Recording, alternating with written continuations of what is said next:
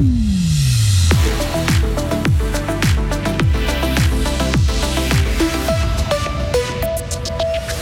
tout ménage pour vous dire comment économiser de l'énergie, mais est-ce que ça n'arrive pas un peu tard? C'est une sorte de désertification de nos barrages. Des sédiments diminuent la capacité de stockage des barrages. Georges Godel à la rescousse, l'ancien président très bavard du gouvernement cantonal revient à Crémaux. Des nuages et des averses pour demain matin avant le retour de belles éclaircies demain après-midi. On fait le point sur la météo à la fin du journal de Vincent Douce. Bonsoir Vincent. Bonsoir à toutes et à tous. Un tout ménage qui vous rappelle les gestes à respecter pour économiser de l'énergie. Vous l'avez peut-être découvert cette semaine dans votre boîte aux lettres. Le fascicule d'une vingtaine de pages est édité par le canton de Fribourg. Il donne par exemple des conseils, comment laver son linge ou cuire au four en utilisant le moins d'électricité possible. On est en janvier. L'appel pour économiser de l'énergie se fait depuis des mois. Ce tout ménage n'arrive donc pas un peu tard. Serge Bochung, chef du service fribourgeois de l'énergie. Il faut savoir que le risque de pénurie d'énergie n'est pas encore complètement écarté pour cet hiver. Déjà, ça, c'est la première chose. Deuxièmement, on aura encore des problèmes potentiels les hivers qui suivent. C'est-à-dire que la réduction de la consommation d'énergie est une nécessité sur le moyen et le long terme. Et on peut aussi dire que ça fait partie des objectifs de stratégie énergétique du canton et aussi de la Confédération. Donc, avec cet envoi, on peut partir du principe qu'on fait d'une pierre deux coups. Le canton a relayé jusqu'à ce jour les différents messages de la Confédération à l'ensemble des acteurs concernés au niveau fribourgeois, également au travers euh, de différents canaux que la Confédération n'utilisait pas, tels que la radio et les réseaux sociaux. Et le tout ménage est le moyen de toucher l'ensemble de la population pour réduire la consommation d'énergie dans un secteur d'activité très particulier. Et vous trouvez aussi cette brochure en version numérique en français et en allemand sur le site de l'État www.fr.ch. Énergie toujours avec du sable ou des petits cailloux qui diminuent la capacité de stockage des barrages. En Suisse, depuis leur construction, les barrages ont perdu 23% de leur capacité à cause des sédiments qui arrivent des rivières. Des scientifiques de l'ONU alertent sur ce phénomène dans une étude publiée cette semaine. Dans notre région, le lac de la Ressinière, près de Montbauvon, souffre. Il a perdu la moitié de sa capacité de stockage. Ce printemps, il va être désensablé. 50 000 tonnes de sédiments doivent être enlevées. Un ex-président sous le coup d'une procédure pénale à la rescousse. Crémeau appelle Georges Godel qui doit devenir le nouveau capitaine de ce bateau en difficulté. Crémeau traverse une période difficile. Le groupe basé à Villars-sur-Glane a perdu près de 3 millions de francs en 2021. Georges Godel, l'ancien conseiller d'État fribourgeois, devrait devenir le nouveau président de Crémeau. C'est une information de nos confrères de la télé.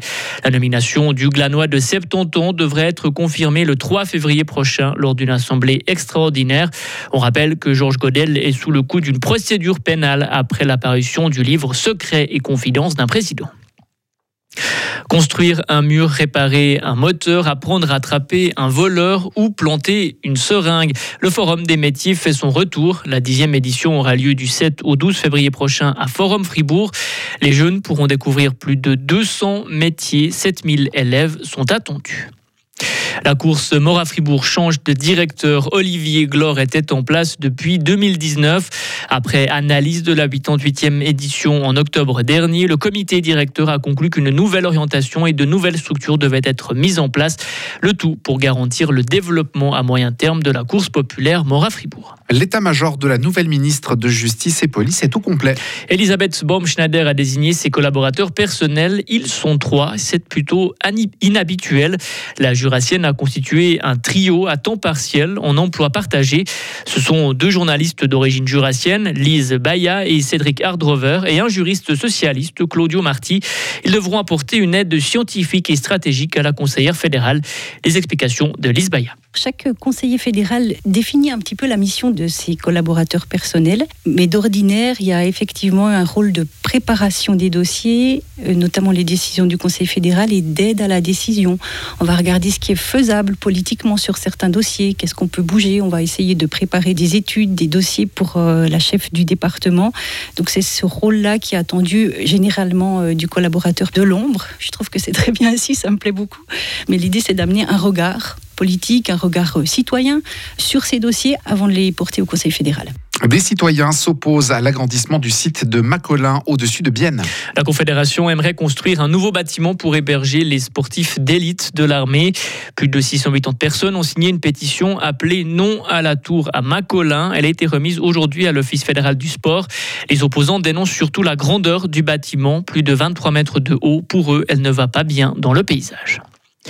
Un tribunal russe condamne un soldat qui refuse d'aller combattre en Ukraine. Il a été condamné à 5 ans de prison.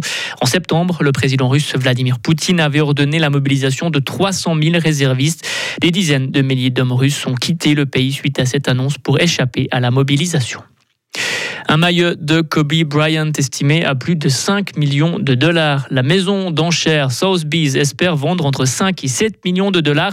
Un maillot jaune et mauve floqué du numéro 24 de la légende du basket. Légende du basket décédé il y a 3 ans dans un accident d'hélicoptère.